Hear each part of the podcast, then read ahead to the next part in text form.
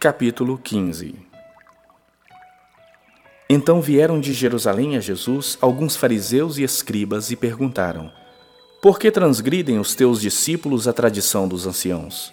Pois não lavam as mãos quando comem. Ele, porém, lhes respondeu: Por que transgredis vós também o mandamento de Deus por causa da vossa tradição? Porque Deus ordenou: Honra a teu pai e tua mãe e quem maldisser a seu pai e a sua mãe será punido de morte. Mas vós dizeis: se alguém disser a seu pai ou a sua mãe, é oferta ao Senhor aquilo que poderias aproveitar de mim, esse jamais honrará seu pai ou a sua mãe.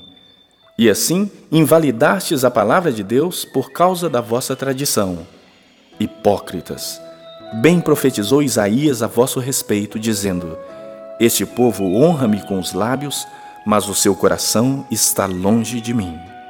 E em vão me adoram, ensinando doutrinas que são preceitos de homens. E tendo convocado a multidão, lhes disse: Ouvi e entendei. Não é o que entra pela boca o que contamina o homem, mas o que sai da boca, isso sim contamina o homem. Então, aproximando-se dele, os discípulos disseram: Sabe que os fariseus, ouvindo a tua palavra, se escandalizaram?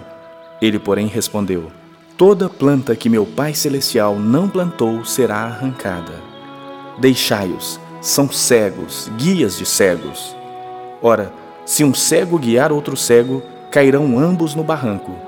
Então lhe disse Pedro: Explica-nos a parábola. Jesus, porém, disse: Também vós não entendeis ainda?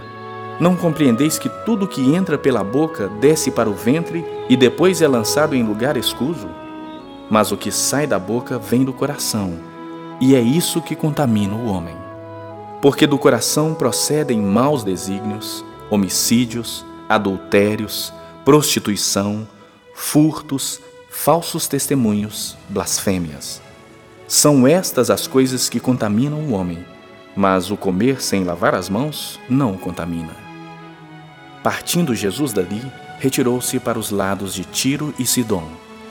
E eis que uma mulher cananeia, que viera daquelas regiões, clamava: Senhor, filho de Davi, tem compaixão de mim.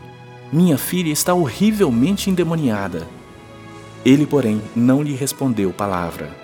E os seus discípulos, aproximando-se, rogaram-lhe: Despede-a, pois vem clamando atrás de nós.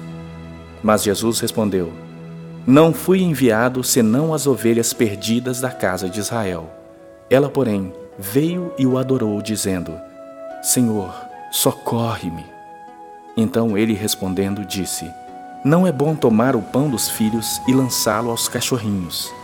Ela, contudo, replicou: Sim, Senhor. Porém, os cachorrinhos comem das migalhas que caem das mesas dos seus donos. Então lhe disse Jesus: Ó oh, mulher, grande é a tua fé, faça-se contigo como queres e desde aquele momento sua filha ficou sã. Partindo Jesus dali, foi para junto do mar da Galiléia, e subindo ao monte, assentou-se ali.